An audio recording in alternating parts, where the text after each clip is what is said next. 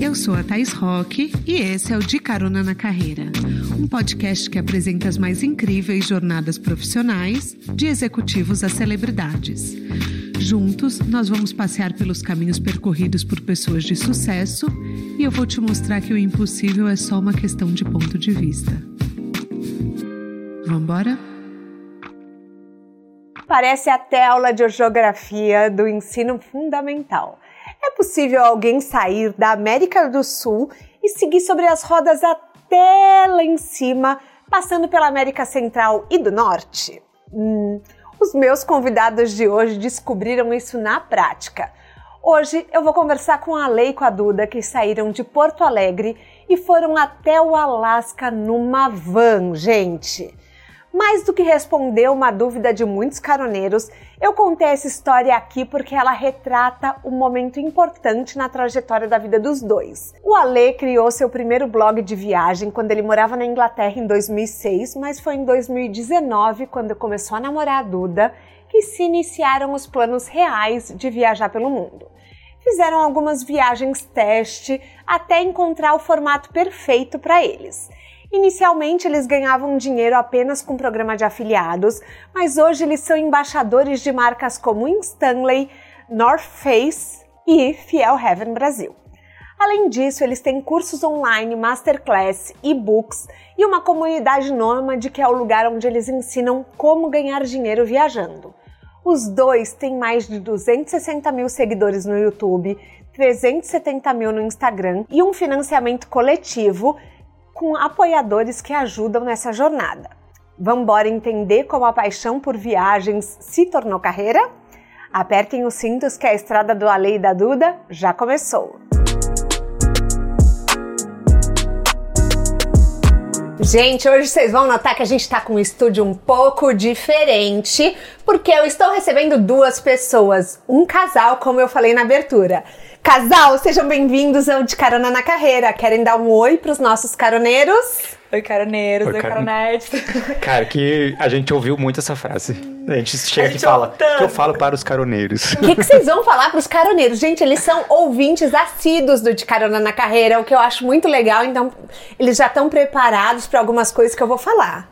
Não sei, a gente nunca sabe, a gente nunca Não, mas, me preparou. Mas a, a gente falou para Thaís, cara, o nosso o nosso podcast é perfeito, porque a gente já fez viagem de carona e a gente mora num carro, é pneu furado literalmente toda hora. E mudamos de carreira também, né? E, mas assim, diferente da maioria das pessoas que vêm aqui, vocês eram felizes uhum. com a carreira de vocês. Sim.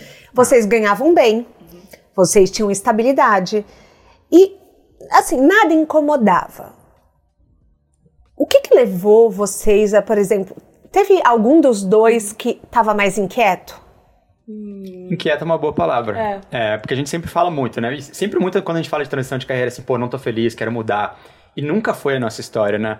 Nós dois advogados, a gente se conheceu como colegas de trabalho, trabalhávamos com investigação de casos de corrupção, muito trabalho no Brasil, né? Uhum. E, mas nunca teve esse momento assim, nossa, cara, eu não aguento mais isso daqui. Muito trabalho, de fato, né? Mas, mas sempre tinha um lado de de duas coisas, eu acho. Uma, uma paixão muito grande por viajar. Tá. Por viajar mais do que a gente já viajava. Não, mas peraí, peraí, peraí, peraí. Eu amo viajar. Mas assim, eu gosto de ir em lugar que tem tomada.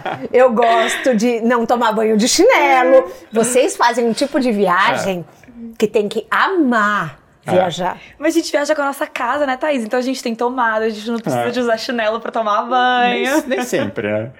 Mas acho que vinha muito disso. Assim, uma paixão grande por viagens, mas também por viver experiências diferentes. Que é o que a gente já fazia nas férias, mas era um limite, né? Tipo, uhum. aqueles dias das férias.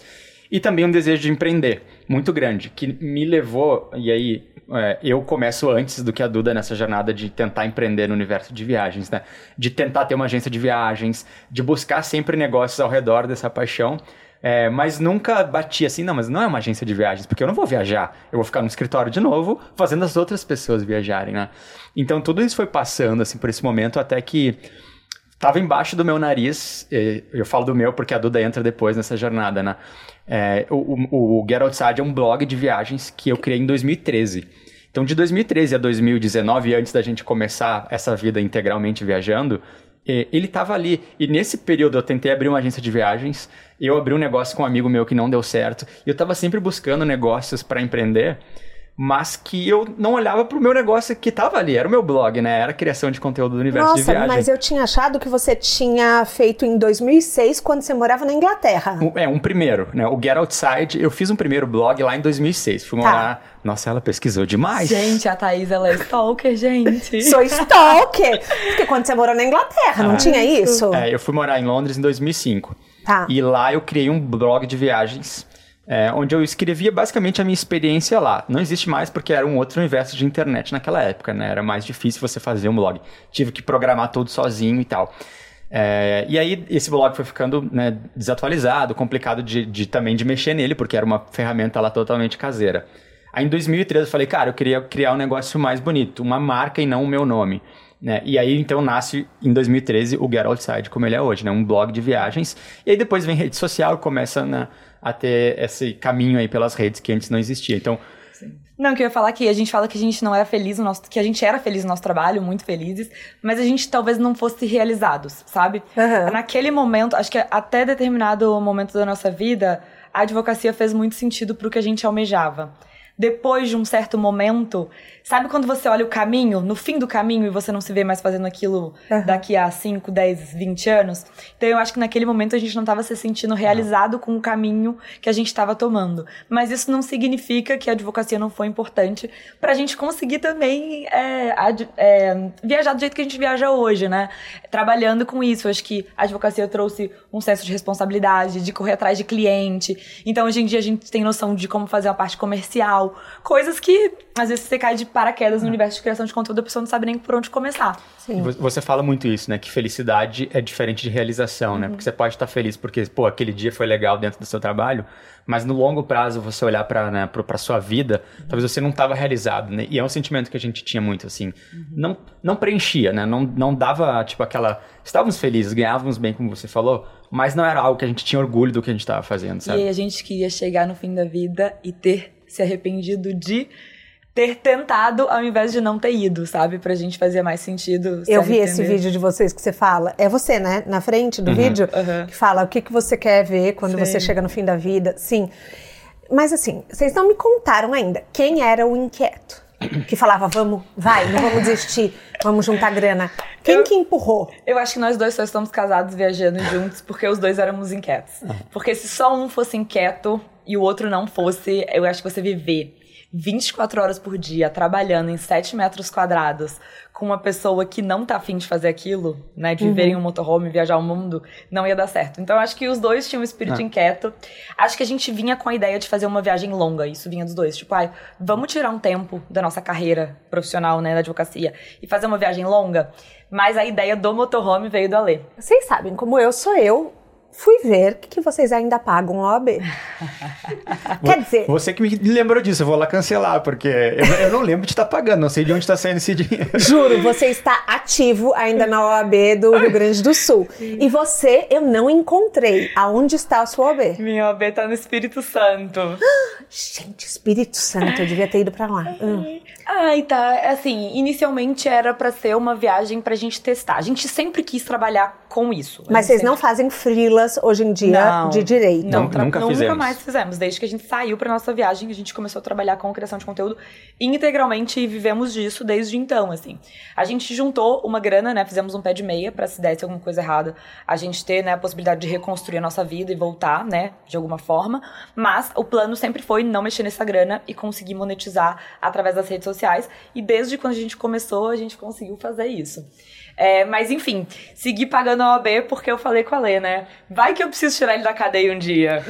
É, aí eu falei, não, vou, vou pagar a OAB que se um dia eu precisar tirar o menino da cadeia. Mas assim, eu quando a gente saiu dos escritórios, aí você tem que responder, sei lá, em qualquer lugar que você vai no hum. prédio aqui, ah, qual a sua profissão? Né? A Duda, até hoje, vai, quatro anos, ela fala advogada. Eu no dia seguinte já cara, empresário. Eu não, não tava, nunca tive muito a pira da advocacia. Nossa, eu falo administrador até hoje, é. que é no que eu sou formada. Viu, então? Olha que engraçado. É difícil a gente dissociar, né? O que a, a, nossa, a nossa formação sempre foram, foi ensinado pra gente que a nossa formação é muito importante pra nossa vida. Então uhum. eu acho que a gente se apega muito a isso. E engraçado que eu tava lendo antes de vir pra cá sobre Porque eu falei, gente, de onde vem esse termo carreira, né? Porque o podcast é de carona na carreira. Uhum. E eu vi que é um termo em latim que significa uh, estrada, né? Significa o caminho. E aí, indo no século XIX, começou a ser usado com esse sentido de via profissional. Então, você escolher uma estrada, um caminho determinado que você já sabe mais ou menos para onde vai te levar. Só que hoje em dia as relações estão muito mais complexas do que eram antigamente. Uhum. Né? A gente vai traçando caminhos profissionais que muitas vezes a gente não sabe onde vai levar, porque as profissões são muito novas, estão mudando a todo tempo. Então, quando a gente fala que nós largamos a advocacia, ninguém parabenizou a gente para falar: nossa, que legal, vocês vão começar uma nova carreira na criação de conteúdo. Porque muita gente não vê isso como uma carreira. Sim. E às vezes nós mesmos temos dificuldade de enxergar isso como uma profissão. E aí, quando você ter começa a ter sucesso, pro, sucesso é, profissional, eu digo, de grana entrando, que aí eu acho que muda um pouco a chave pra gente conseguir falar, nossa, tipo, agora realmente vamos, né, podemos falar que trabalhamos com isso. Eu acho que o símbolo do dinheiro, você ser pago para fazer algo uhum. que você gosta, é, é, parece que ele concretiza que o mercado também te vê dessa forma. É uma chancela, né? É uma chancela. Mas como que foi para a família de vocês, vocês se tornarem viajantes profissionais? É, então, eu acho que eles esse, nunca viram esse é com esse. Lado. Não, eu acho que eles nunca viram justamente com esse aspecto que você falou, viajantes profissionais. Eu acho que quando a gente falou, nossa, então, vamos largar a nossa carreira de advocacia, tipo, eu tenho mestrado na USP, sabe? Tipo, eu fiz toda uma carreira profissional, profissional para isso e quando eu falei, gente, olha, então, vou largar tudo para morar num carro. Aí eles olharam pra mim e falaram, vai virar hippie, né? Completamente louca, não sabe o que tá fazendo. O que, que aconteceu com a minha filha? É, então eu acho que num, num primeiro momento foi um baque muito grande, porque também se cria projeção, projeções, né? Você é mãe, você deve saber muito uhum. bem, né? Os pais, eles criam projeções pra gente no decorrer da vida. Então, assim, eu acho que no primeiro momento foi um, um aspecto muito difícil para eles entenderem, além da saudade, né? Que ficar longe e tudo mais. mais.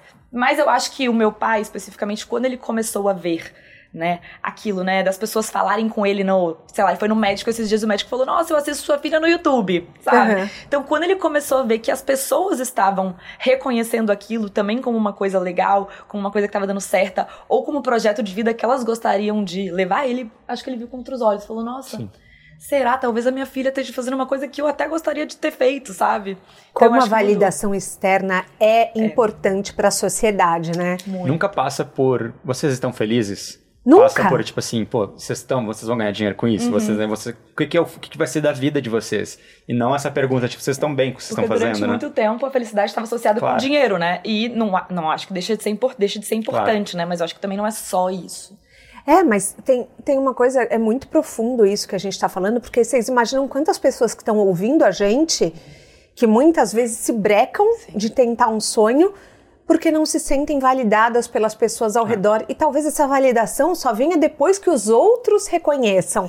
É, é aquela coisa que às vezes pessoas que nem te conhecem torcem mais por você Sim, do que os seus parentes próximos. Total. Então assim, é, é eu acho que é um lembrete, caroneiros, para que você não busque tanto a validação externa se você tem uma intuição. Uhum. Mas agora eu queria saber assim, vocês montaram um projeto em janeiro de 2020, vocês saem para Argentina. E aí, dois meses depois. Dois meses depois, o mundo fechou. o mundo fechou. E a minha grande dúvida é: como você toca um conteúdo de viagem sem viajar? Cara, é muito bom isso, é. porque é, a gente fala muito que. Obviamente, as pessoas nos acompanham muito nas redes sociais porque querem ver as aventuras que a gente está vivendo.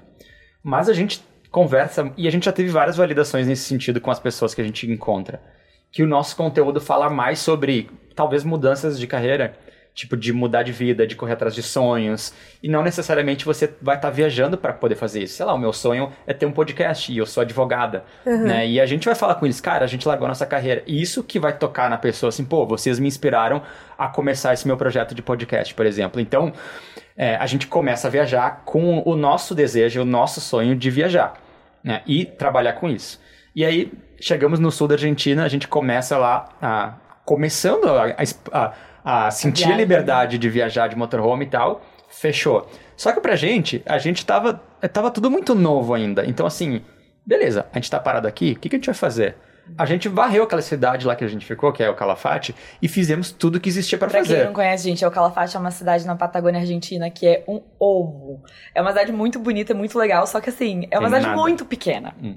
E aí ficamos lá. Então, assim, a gente cara, o que, que a gente vai fazer aqui? Vamos mostrar para as pessoas a nossa rotina de exercícios aqui.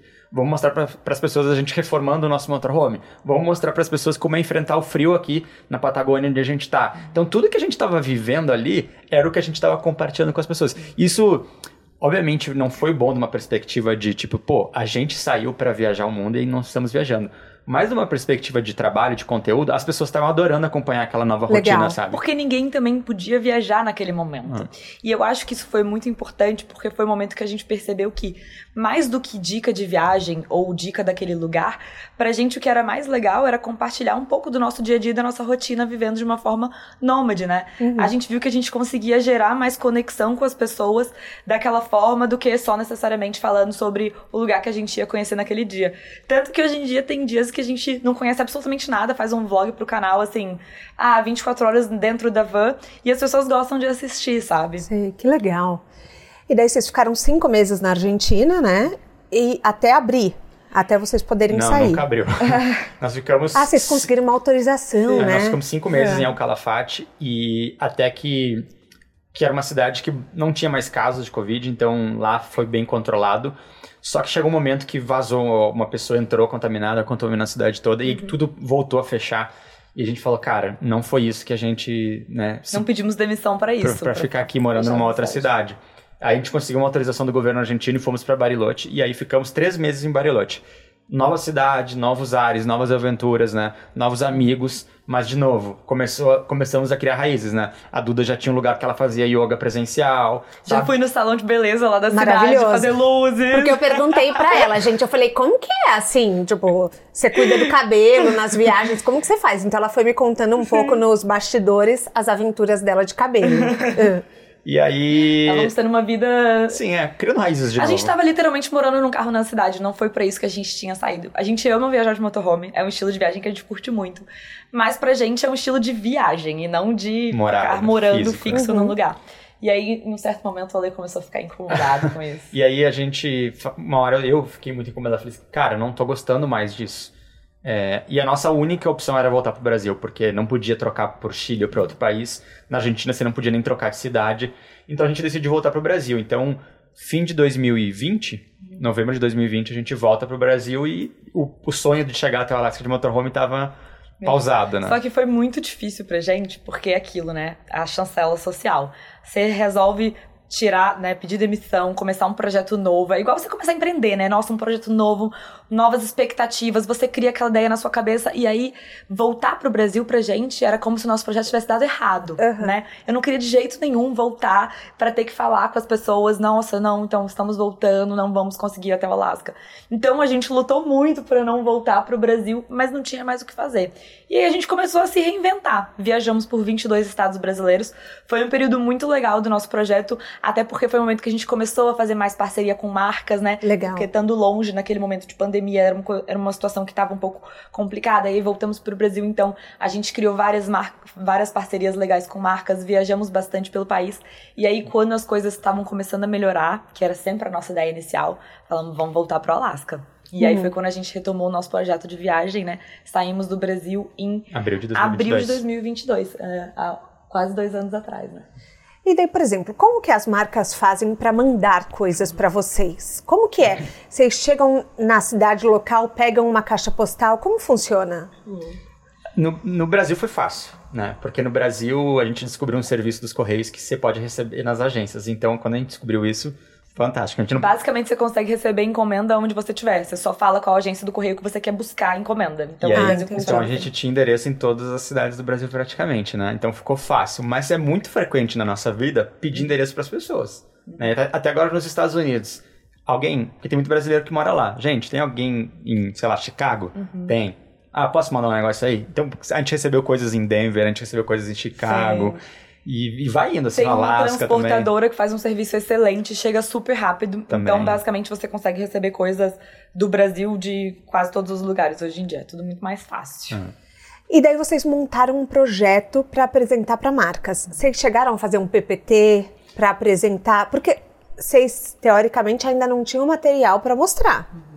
É. Como que foi essa parte? A gente não tinha nem material e nem é, nada acontecendo, não começou a viagem, Sim. Né? Isso no início, né? É, bem no início. Antes de sair, né? Ah, tá. Antes de ir pra Argentina. É, em 2020, antes de tudo, lá, assim, antes de começar. Então, a gente teve um ano entre construção de motorhome e a saída. Então, uhum. foi um ano que a gente estava advogando, mas já com a cabeça na viagem. Isso sem falar para ninguém dos Isso, escritórios é. que a gente ia sair. Sim. Então a gente já estava bolando o que, que a gente quer trabalhar nesse universo. Porque se a gente vai sair da advocacia, vamos trabalhar com algo que a gente tenha prazer de fazer. Uhum. O que, que vai ser? Vamos tra trabalhar com marcas era algo que a gente queria muito fazer. Então a gente começou a bolar estratégias. Vamos falar com as marcas, vamos atrás, né? E mas a gente não tinha material, não tinha portfólio, mas a gente tinha uma história legal para contar. Né? Então a gente sempre fala isso. Qual era a história? Dois advogados que pediram demissão para ir até o Alasca de motorhome. Então, isso fez a gente conseguir a atenção de algumas empresas, né? Uhum. E aí tem uma, uma corretora de investimentos que eu, eu investi meu dinheiro lá e, e eu falava... E eles, e eles tinham uma pegada muito... Ainda tem uma pegada muito assim... É, invista Objetivo. por objetivos, né? Então, traça esses objetivos, cria uma carteira de investimento para aquele objetivo, sei lá, faculdade do meu filho, tal, tal, tal. Coloca sua grana lá para, né, naquela período lá você resgatar.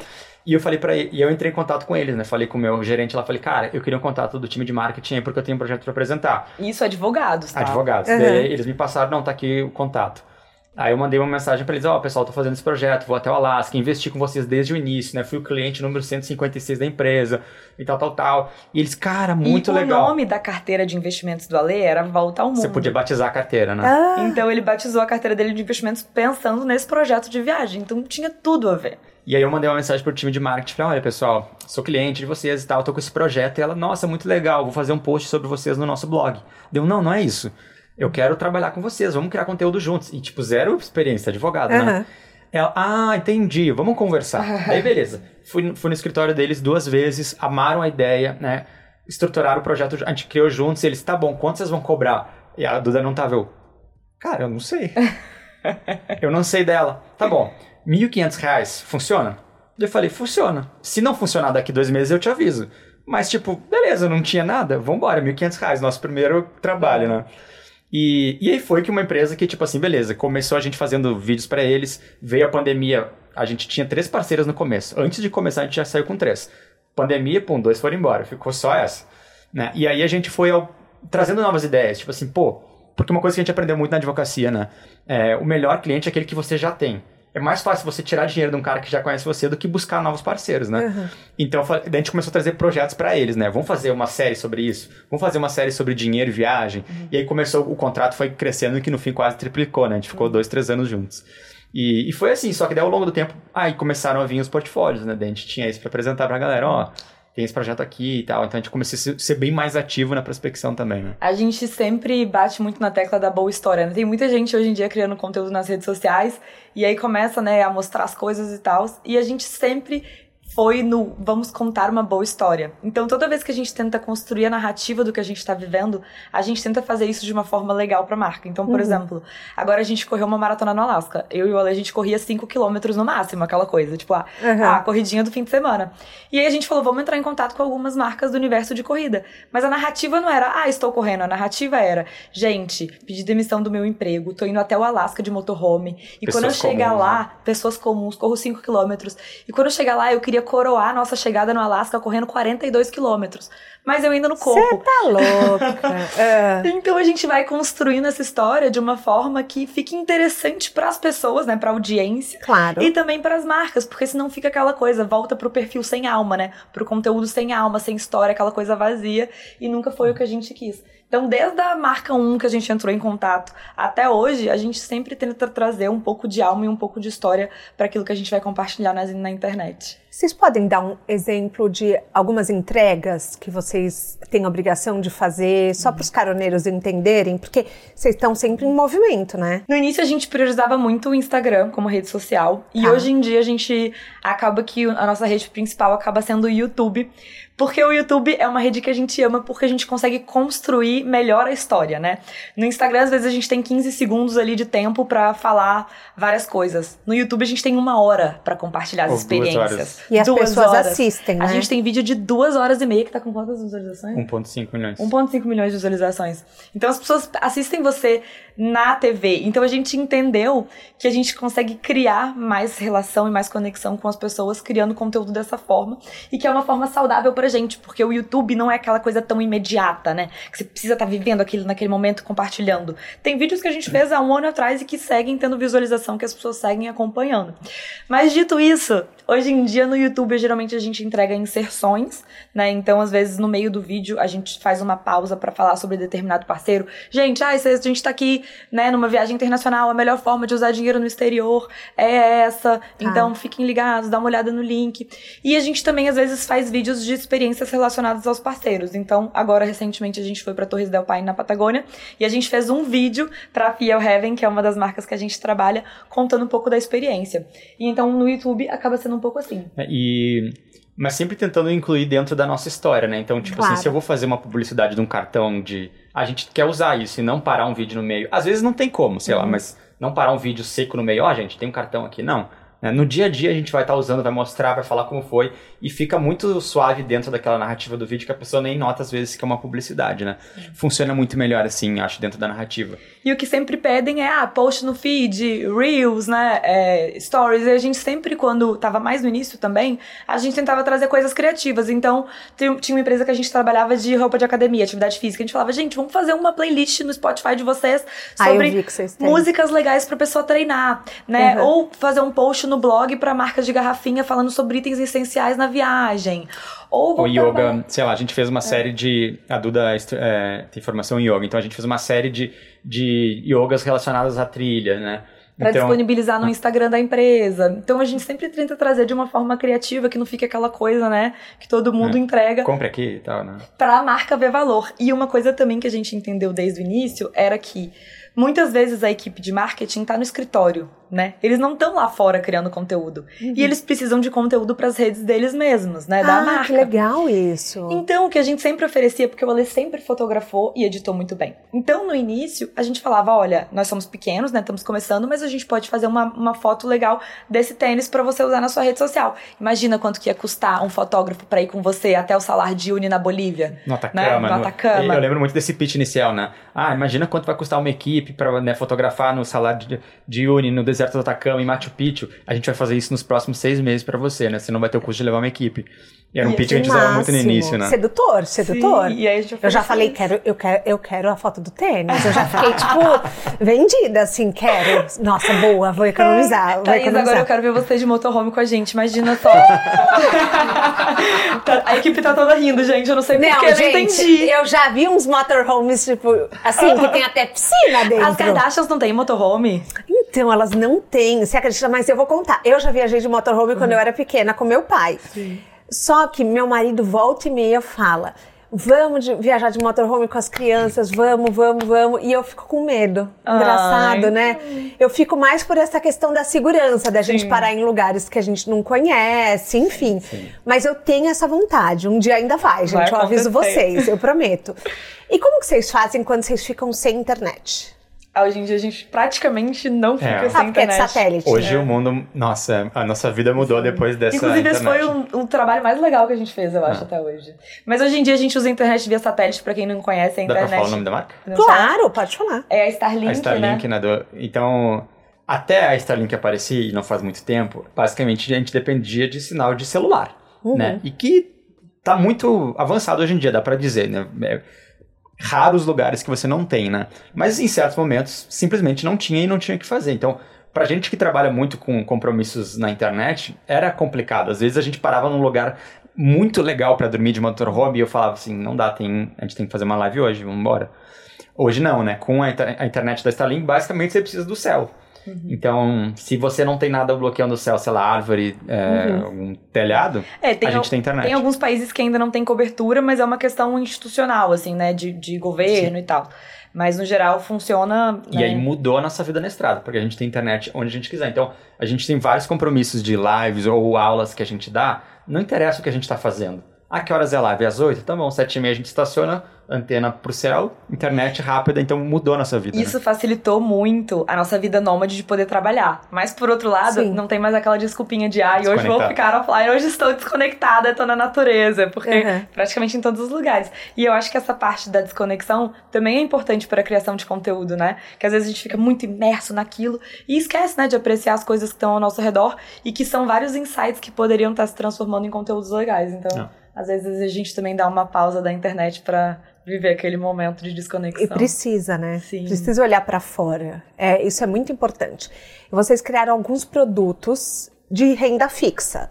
Eu acho legal a gente trazer isso, que vocês têm curso, vocês têm masterclass, e-book, e vocês têm um Apoia-se, que eu achei super interessante quando eu fui ler as questões do Apoia-se de vocês. Então, para quem quer apoiar o projeto deles, do Get Outside, o link está na bio é, vai estar tá do site deles com os produtos de que, que eles têm, esses que eu falei, os cursos para você aprender a ganhar dinheiro viajando, mas também tem o Apoia-se. Então, se você está sentado agora no escritório, sonhando e falando, putz, que legal que eles têm essa coragem, apoiem.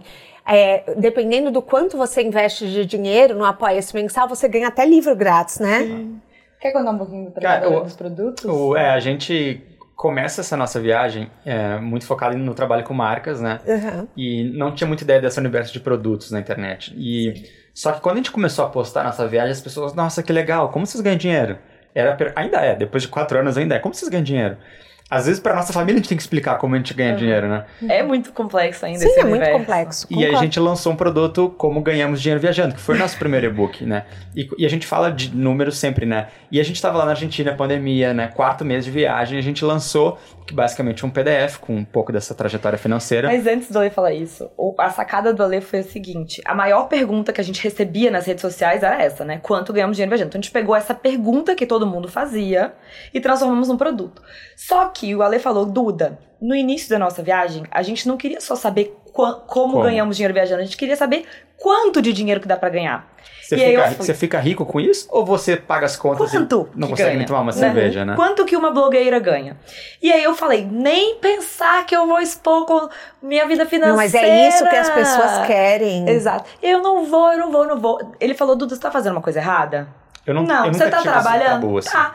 Então, qual o problema? E aí a sacada do Além na época foi: vamos falar como ganhamos dinheiro e quanto que a gente ganha trabalhando com, com, com cada fonte de cada renda, fonte né? De renda. Porque era bem isso, assim, qual era a ideia? Tipo assim, eu pago a cerveja e passo fome? Ou qual, uhum. é, qual, qual é o universo disso, né?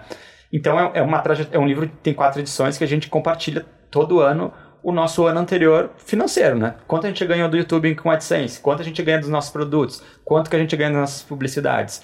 E, e aí no nosso primeiro, uh, primeiro lançamento desse produto, a gente não tinha muita fonte de renda, que era o começo da viagem. Daí a gente lançou, e aí, tipo assim, em três semanas vendeu 14 mil reais. Eu falei, é isso, a gente vai ficar rico. Só que, claro, né, não, não foi para sempre, né? Claro, é um, é um produto que foi caindo. Mas, enfim, aí a gente foi pegando o universo dessa criação de produtos e vendo, pô, tem um universo de pessoas que quer viver essa vida e não sabe por onde começar. Viver essa vida de viagem, uma vida nômade. Uhum. E era o universo onde a gente estava no escritório de advocacia. A gente estava sentado lá com essa dor. E tem muitas pessoas lá sentadas hoje com a mesma dor, né? Então a gente pensou, pô, a gente tem produtos para ofertar para essas pessoas com o que a gente está vivendo, né? E aí a gente começou a criar um curso sobre viver viajando, que a gente contava um pouco, é, né, como que começou essa trajetória, como que a gente a gente transformou o e-book em um curso, basicamente. E trabalhava muito sobre com criação de conteúdo, falava bastante de criação de conteúdo. Depois a gente lançou um curso sobre YouTube, então a Lê edita vídeos muito bem, não só sobre edição de vídeo, mas também sobre o algoritmo do YouTube, que muitas vezes as pessoas não entendem. Então a gente criou esse curso de YouTube e recentemente o nosso produto mais recente foi uma comunidade, porque aí a gente pegou e uniu absolutamente tudo que a pessoa precisa saber em uma jornada. Então é como se fosse um passo a passo para a vida nômade, não só relacionado com criação de conteúdo, mas com as diversas profissões que a pessoa pode exercer hoje de forma remota e também com alguns aspectos práticos. Tá, por onde começar? Qual documentação eu preciso? Qual o melhor carro para fazer um motorhome? Então tudo relacionado com a e vida nômade. E profissões, né? Porque assim, é, a gente fala que esse produto casa muito com o propósito que a gente vê do que a gente faz, né?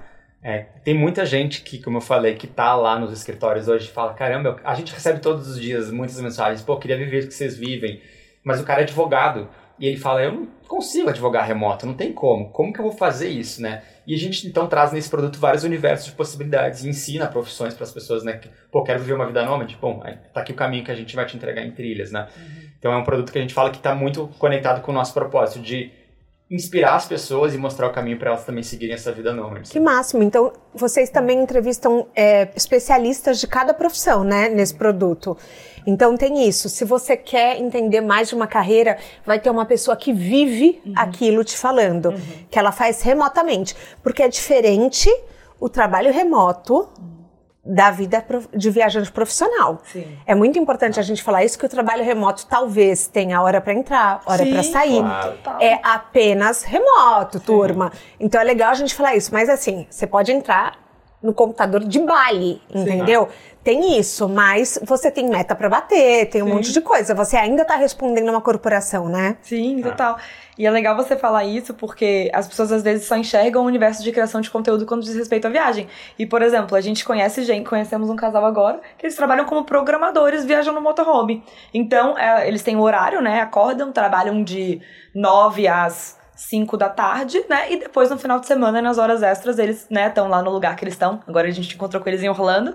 Eles estavam indo no, no, parque da Disney no fim de semana e trabalhando de uhum. segunda a sexta uma vida normal. Conhecemos pessoas que têm podcast, uhum. viajando em van, que legal. né? Que fazem podcast remoto. Então tem muita coisa acontecendo hoje. O mundo tá muito diferente, né, de tempos atrás. E principalmente depois da pandemia, surgiram muito mais Totalmente. possibilidades, né? Tem gente que saiu de São Paulo, por exemplo, eu tô falando de São Paulo, que é, que é onde eu fico, uhum. e as pessoas não querem voltar. Sim. Então a pessoa foi para o interior, tem um custo de vida mais barato e, e assim, e mudou a nossa realidade. Apesar de muitas empresas estarem pedindo para voltar a trabalhar presencial, tem algumas que ainda topam o remoto, né? Sim. É, ou o híbrido, né, às vezes. É, o híbrido. E vocês tinham um orçamento mensal. Você, esse orçamento se provou ok? Ou vocês tiveram que reajustar? Vocês ainda têm que reajustar? Como é? É, no começo, o primeiro mês da, da viagem, a gente achou que estava de férias. Então a gente gastou muito mais do que a gente tinha programado. E a gente falou tá. assim, não vai dar. Aí, nos meses seguintes, a gente entrou na Argentina, que, né, com câmbio super desvalorizado, então foi... A, a nossa época na Argentina foi fantástica, porque a gente saía, bebia, comia e a, a, olhava para a conta assim, não pode. Então foi um mês, uhum. foi, foram meses ali, um ano praticamente, de muita economia. É, mas assim, a gente vê muito o nosso trabalho Hoje a gente já não ajusta tanto, porque também vai. Ah, estamos na Alasca. Vai ter o voo de hidroavião para ver os ursos pegando salmão. Pô, custa, sei lá. Foi 800 dólares. 800 dólares por pessoa. Você uhum. olha assim, tá, vale, pô, mas é o meu trabalho também. Então a gente não, não economiza tanto nas nossas experiências, porque isso também é um negócio. Isso vai virar um vídeo pro YouTube que vai dar 20 mil reais de, de AdSense. Né? Isso vai virar um conteúdo para um parceiro. Então hoje em dia a gente já não regula tanto mais essa, essa questão do orçamento, né? É óbvio que a gente tem, né, um um orçamento ali definido, né? Tem quanto geralmente a gente custa, mas a gente sabe que isso pode variar dependendo muito do lugar também. Então tem lugares que o custo de vida acaba sendo um pouco mais barato, tem lugares que o custo de vida tem, acaba sendo um pouco mais alto. Mas como a gente vê as experiências e a nossa viagem como uh, o nosso conteúdo, a gente acaba investindo em experiências que vão gerar um conteúdo legal pra gente viver, né? E para as pessoas acompanharem. Sim, então a gente vê como se a gente estivesse investindo no nosso negócio, sabe? Uhum. Então assim, hoje, hoje a análise financeira é muito mais uma perspectiva de negócios, né? Então, tipo assim, enquanto eu estou investindo em mídia para vender os nossos cursos, né? Qual é o retorno disso que está dando, de equipe. Então, vai para muito mais uma análise de negócio do que, uhum. tipo assim, um, uma análise do, do assim, do, da, da, grana que a gente vai gastar no mês como pessoa física. Porque também mistura muito, né? A nossa vida pessoal é o nosso trabalho. Então, uhum. sei lá, o custo de transporte a restaurante que entraria numa conta pessoa física, também é o custo do negócio, né? Uhum. Então meio que as coisas acabam se confundindo bastante, né? Sim, eu imagino. Mas vocês sabem, uma vez eu entrevistei a Feneute, que não sei se vocês sabem, ela é uma influenciadora. Ouviu, ah, vocês ouviram? A gente ouviu o caminho do Alasca, esse podcast. e ela começou a ter pânico Sim. da vida nômade. E eu, ela tem pânico até hoje de fazer mala. Sim. Por conta disso. Sim. Porque ela fala que gera gatilhos nela do momento em que eles faziam, que eles eram nômades digitais. Uhum. Vocês têm algum momento que satura? É, a vida nômade, todo mundo vive fala como se fossem mil maravilhas. E também tem os seus Nossa, problemas. Mas eu não pensei. eu vejo, meu Deus, que coragem! meu Deus! Tem os seus desafios, né? Tem os momentos que a gente sente saudade da família. Então, não são tudo flores, né? Tem uhum. uns momentos que são complicados. Mas é uma vida que a gente ama, Thaís. Hoje em dia a gente ama. Mas é, hoje faz sentido pra gente. Daqui a cinco anos se não fizer mais sentido, a gente vai viver de outra forma, né? Então, é, hoje em dia também as pessoas buscam muito coisas, ai, vai viver isso, vai ser para sempre. E talvez não seja, talvez vai ser um período de três meses da sua vida, um período de seis meses, um período de um ano, um período de cinco, ou vai ser uma coisa que você vai levar por mais tempo, por menos tempo. Então, eu acho que é legal dizer isso. Pra gente, hoje faz sentido, mas pode ser que daqui a um tempo já não faça. E a gente gosta bastante, é. né, desse estilo de vida. E tem um aspecto do motorhome, uhum. que eu acho que muda um pouco a perspectiva. Porque a gente não faz mala. É, a gente não faz mala. A gente tá sempre com a nossa casa. Sim. Então a gente chega num lugar, tem as nossas coisas. Então quando a gente veio para São Paulo agora, por exemplo, que a gente teve que fazer mala e pensar na logística e despachar e não sei o que, a gente, ai meu Deus, esqueci paga mala isso. Extra, pa... Então, isso a gente também acha chato, por exemplo, né? Então, esse estilo de vida do motorhome nos encantou porque nos permite ter a nossa rotina. Então, todo dia eu acordo, tenho a minha cozinha, eu faço a minha comida saudável lá todo, toda manhã, tomo meu café, faço minha atividade física e ao mesmo tempo eu posso estar em lugares diferentes. Também, gente, não é mil maravilhas. São sete metros quadrados, né? Às vezes a gente tá num dia ruim, briga e tem que lidar um com o outro. Também tem esse lado, mas por esse aspecto de se sentir em casa, de poder levar a jornada de uma forma um pouco mais devagar também. Não ter aquela coisa de ter um compromisso de pegar um voo ou de ter que ir pra um hotel que você reservou. A gente às vezes chega num lugar, sente que não gostou e vai pro próximo. Ou às vezes a gente chega num lugar e fica 15 dias porque a gente tá gostando de estar tá ali. Então eu acho que isso que é um pouco diferente. E não ter aquela pressão de tipo assim, nossa, isso vai ser para sempre, essa, sabe? Mas tem plano de parar? É, é, é o, que é o que faz sentido, né? Então, hoje, até um amigo nos perguntou, né? A, gente estava conversando assim, se você abrisse um pudesse abrir um negócio hoje e esquece o fator dinheiro, se é lucrativo ou não, o que, que você faria? É, a Duda, eu não lembro o que você respondeu. E eu pensei muito e falei, eu faria exatamente a mesma coisa. Eu amo o que a gente faz é o que eu sempre busquei. Então, lembra lá, tipo, eu criei um blog para compartilhar as minhas uhum. viagens de férias e tal. Eu já fazia isso como um hobby. Então, hoje a gente tornou esse hobby o nosso trabalho. E nos dá muito prazer a forma que a gente cria conteúdo de viagem. Então, a gente não tá preso em tipo assim, ah, uma empresa nos mandou para ir para um lugar gravar um negócio. São raros os trabalhos que a gente faz assim, porque o YouTube também é uma plataforma muito potente que te dá assim, não, para onde a gente vai? Vamos ver urso e aurora boreal e baleia no Ártico? Vamos, tá bom. Então a gente vai decidir, paga para isso. Ou, sei lá, às vezes faz uma parceria com alguém uhum. que vai nos levar. Mas a gente vai lá, vai criar o nosso conteúdo, vai levar isso pra rede social, isso vai virar dinheiro e, pô, é um ciclo potente, né? Cara, incrível. Qual a próxima? Vamos pro Alasca ver isso? Vamos. Pega o motorhome e vai para lá. Então isso acaba virando, né? Então assim, hoje eu não faria nada além do que a gente faz. Só que isso pode mudar. É. Não, eu acho que em algum momento a gente vai querer ter uma casa, uma residência fixa para ser um ponto de parada, assim, uma né? Base, né? Tipo, uma base para entre uma viagem e outra. E hoje em dia a gente vive integralmente no motorhome, há quatro, quase quatro anos.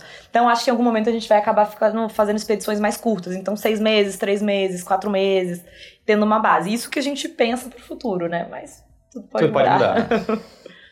Mas vocês têm um sentimento de o que vai ser da minha carreira se eu parar de viajar? Olha, de vez em quando é fácil a gente cair nessa ansiedade, viu? Porque... É, então, eu, eu fico imaginando, porque a, hoje tem ansiedade de quem trabalha com redes sociais, do tipo, será que o Instagram vai ficar para sempre relevante? Meu Deus, será que eu tenho que ir pro TikTok? Meu Deus. Tudo isso. Como que é para vocês esse sentimento? Sobre essa questão de viagens, eu acho, é, é, sobre a questão da rede social de um modo geral, a gente sempre pensa, é o mesmo sentimento que a gente tinha na advocacia. É, quando a gente foi pedir demissão da nossa carreira, eu olhava para minha vida e eu falava, gente, mas será que faz sentido, né, eu abrir mão disso? Tá tudo funcionando tão bem, por que, que eu não vou mudar? Aí eu, eu, eu parei para falar, gente, mas não é nada tão estável assim quanto a gente imagina, né? Seu emprego pode ser bom. provou muito isso, né? Provou isso. Seu emprego pode ser incrível, mas de uma hora para outra você pode ser mandado embora. A empresa pode fazer um corte de custo, um corte de gastos e te corta. Então, assim, sei lá, você pode perder uma pessoa importante na sua vida e tudo vai mudar de uma hora para outra. Então, nada na vida é tão estável quanto a gente imagina. E isso me fez tomar coragem pra, né, largar a advocacia e viajar o mundo. E aí, às vezes, quando eu me pego nessa crise de ansiedade, eu sou muito mais ansiosa do que o Ale, o Ale ele é mais tranquilo. Eu falo, ai meu Deus, se o Instagram acabar, esse YouTube. Eu penso a mesma coisa que eu pensava na advocacia. É, eu faço um trabalho legal. né? Se eu tiver que voltar para advocacia, eu fiz um trabalho legal até aqui, eu criei conexões legais, eu não tenho medo de voltar a trabalhar com isso se eu precisar. E na criação de conteúdo eu penso a mesma coisa. Eu faço um trabalho legal de contar histórias, de compartilhar essas viagens, essas experiências. Se for no Instagram, se vai ser no YouTube, se vai ser no TikTok, se vai ser no blog, se vai ser no podcast, o jeito que for, eu vou fazer o meu melhor, né? E vou criar conteúdo do jeito que, que eu sei fazer. Então eu acho que a gente se apega a fazer um trabalho legal e se tiver que mudar o formato, né, que venham outros formatos e a gente vai se adaptando. Mas vocês se veem um dia voltando para um emprego das 8 às 18? Não. Ai, não. A gente trabalha muito mais que as 8 às 18 hoje em dia, eu acho. É? Uhum. E é muito mais. E pra gente é muito fácil trabalhar sem parar, porque você pensa assim, pô, tá muito legal. E também é isso, né? A gente tá viajando lá fazendo um negócio muito fera, mas é trabalho também.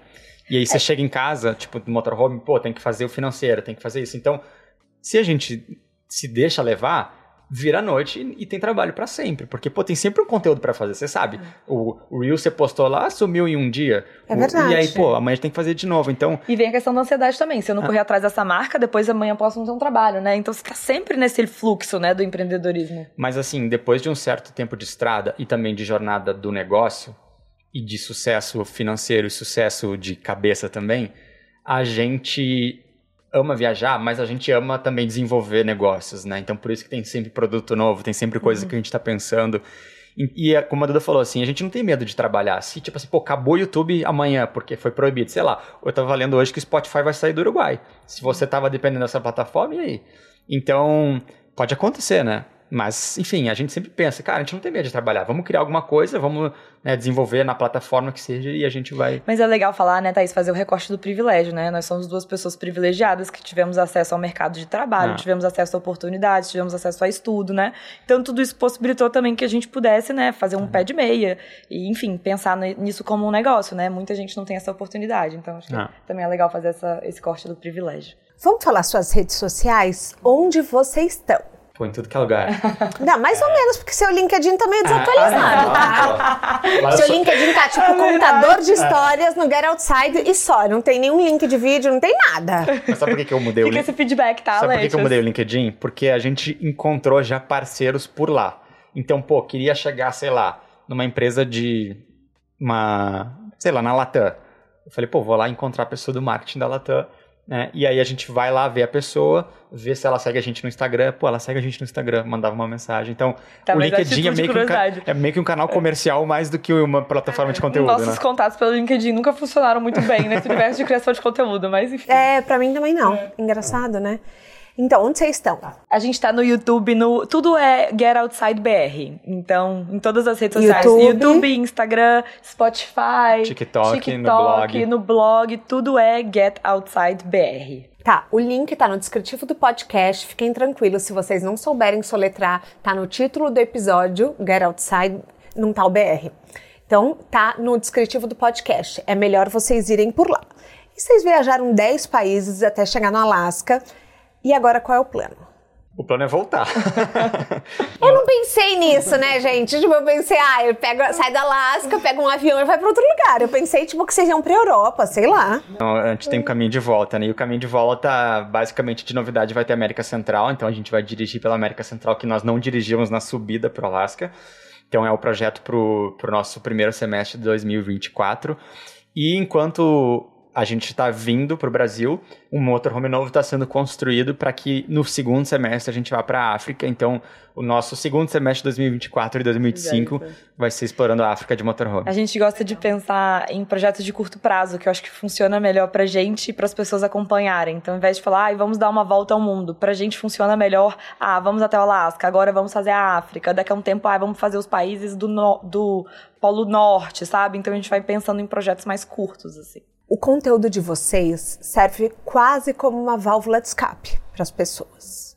Então as pessoas abrem uma porta para a pessoa sonhar com uma vida diferente.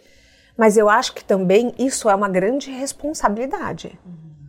E eu não sei como vocês enxergam isso, porque é capaz da pessoa largar a vida inteira dela uhum com base em dicas que vocês deram, né? A gente sempre fala, não larguem emprego, não façam nada disso sem um planejamento, assim.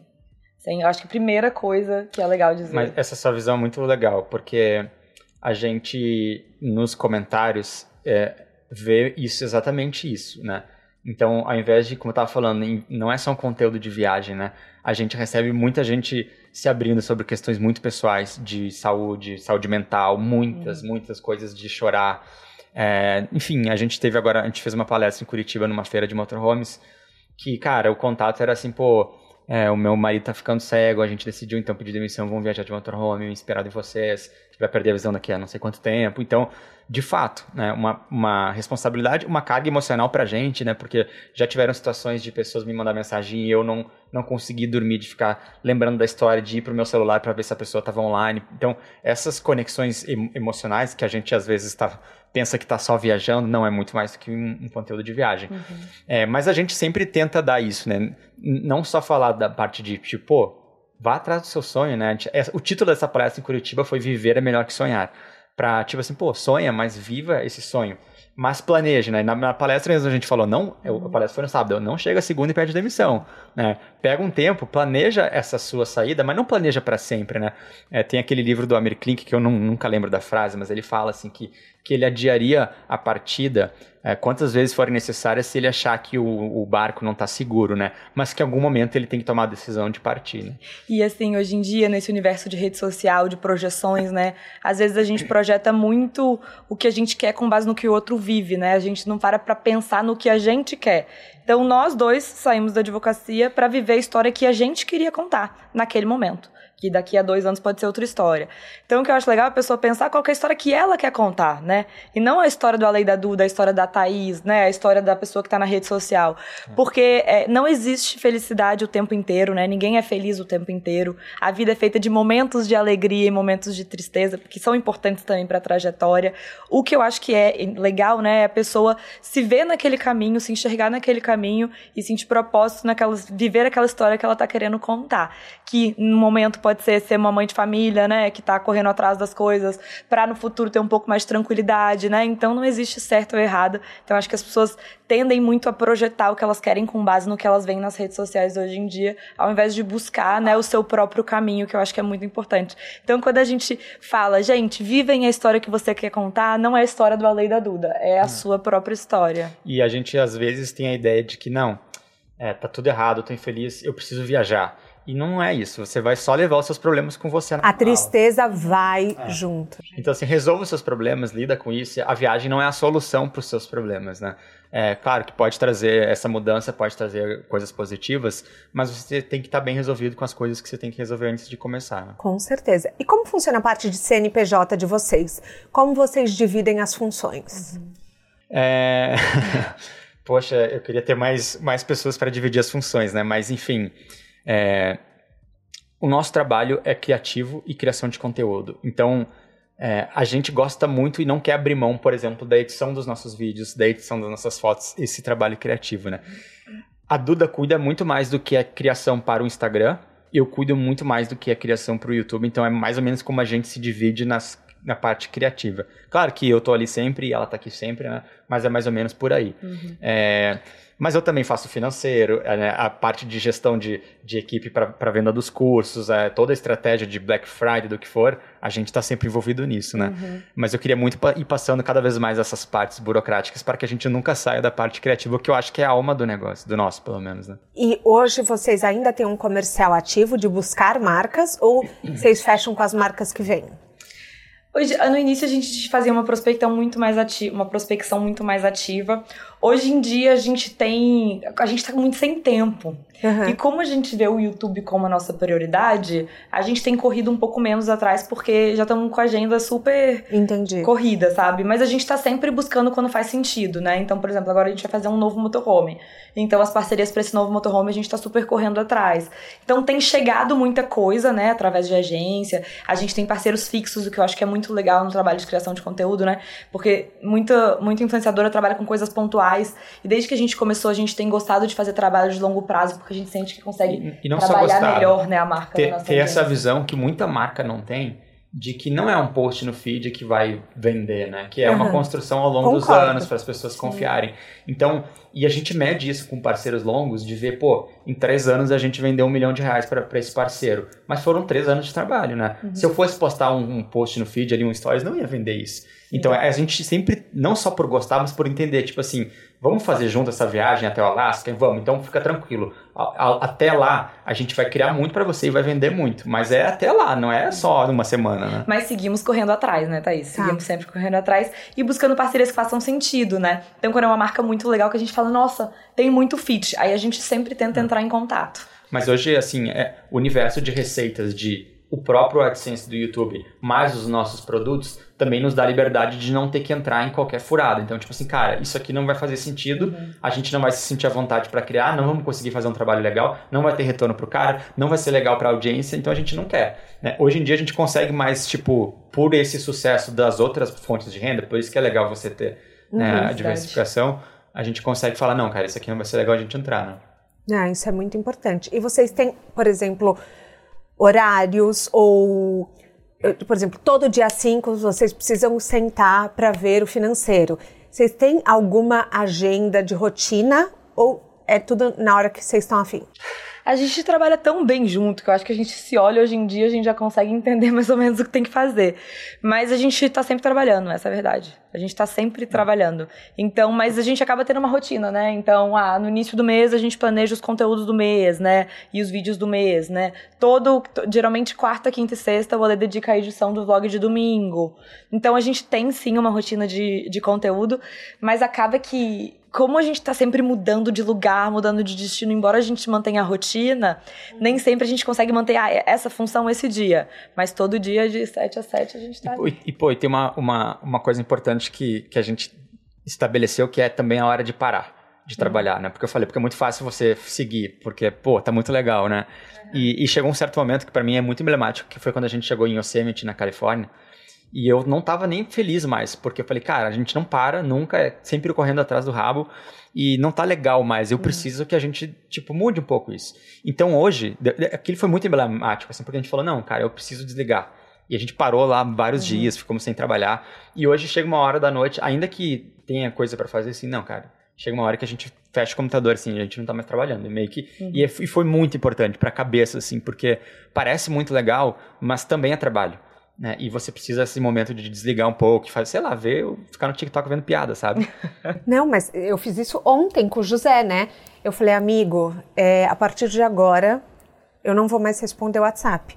Estou me desconectando, estou ficando offline. E eu comecei a perceber que eu tinha umas crises de ansiedade à noite, que eu ficava com medo que a equipe precisasse de resposta minha e, e eu não estava lá. Então eu estava o tempo inteiro querendo olhar, falar, não, putz, será que tá todo mundo respondendo? Será que tá tudo acontecendo? Blá, blá, blá.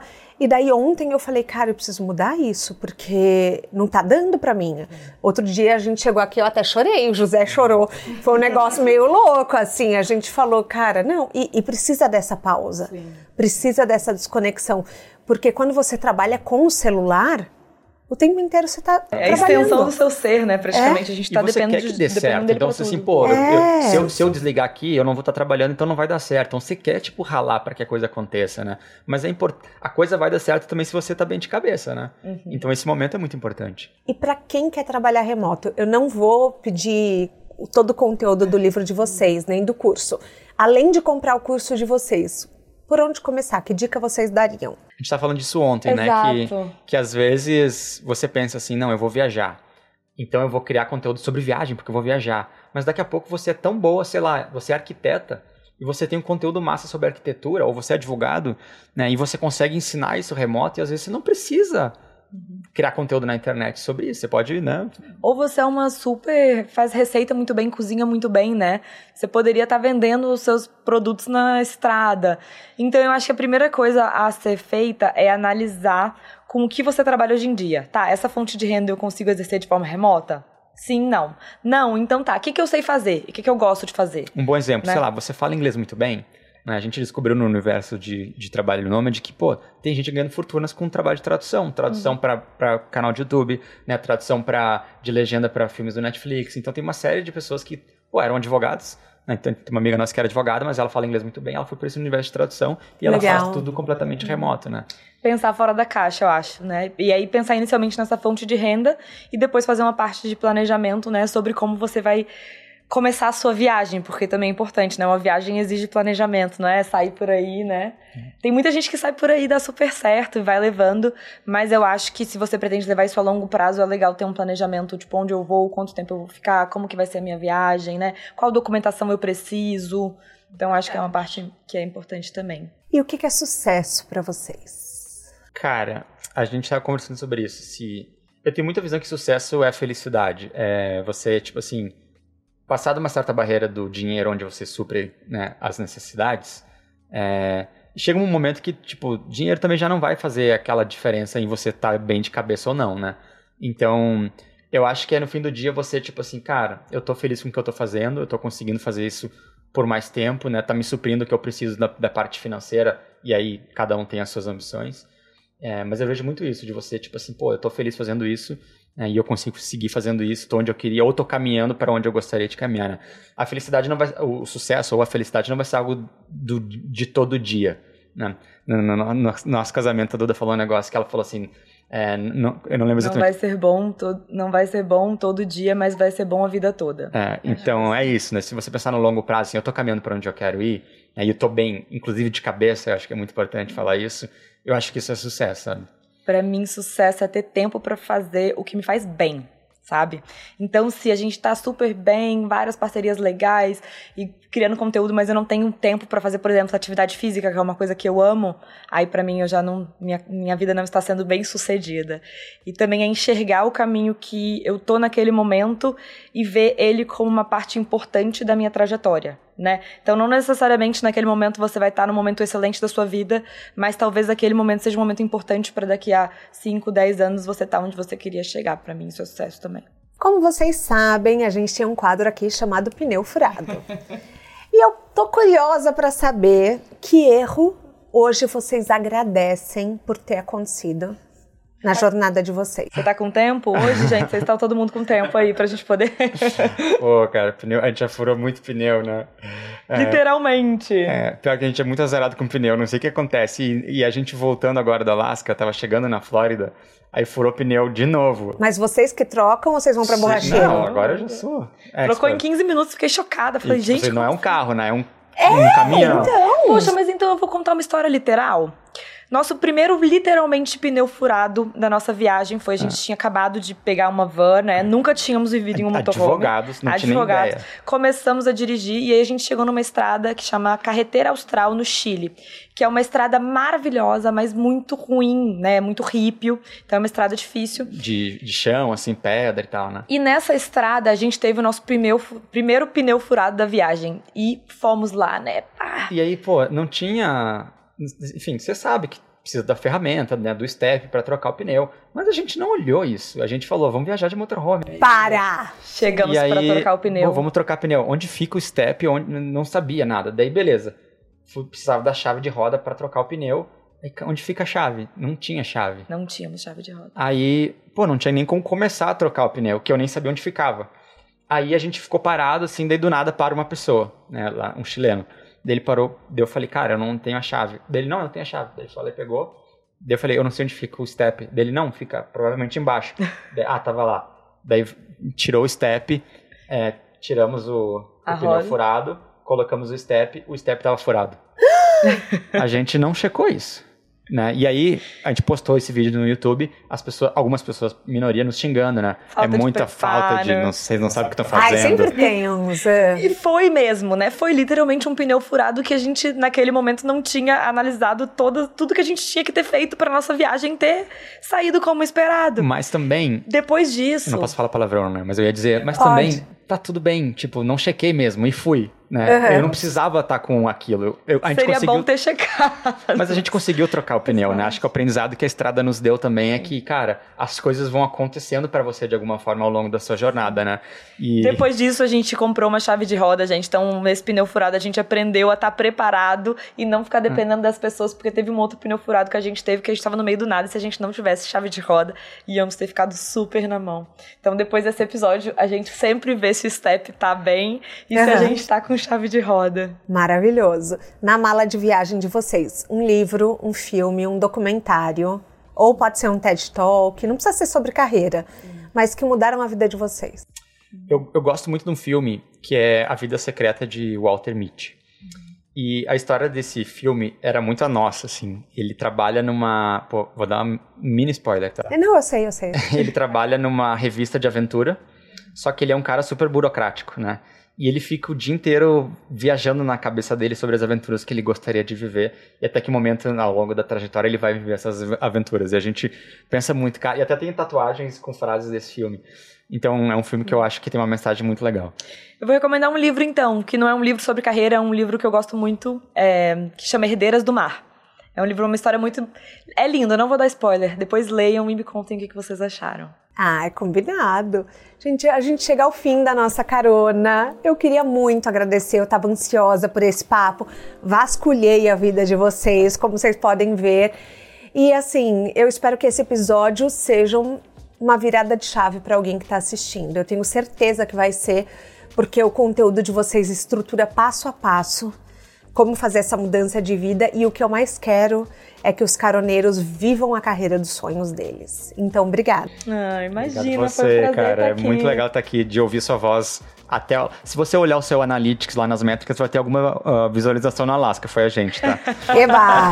então, é muito legal estar aqui, Sim. né? Obrigado pelo convite, por tudo. O De Carona na Carreira tem a consultoria de conteúdo do Álvaro Leme, a supervisão do José Newton Fonseca, a sonoplastia edição do Felipe Dantas e a identidade visual do João Magarinho. Todas as dicas que a gente abordou aqui estão no descritivo na plataforma que você nos escuta. Bora lá no Instagram falar mais sobre o episódio de hoje. A gente volta na próxima semana com mais um De Carona na Carreira. Um beijo grande. Aê!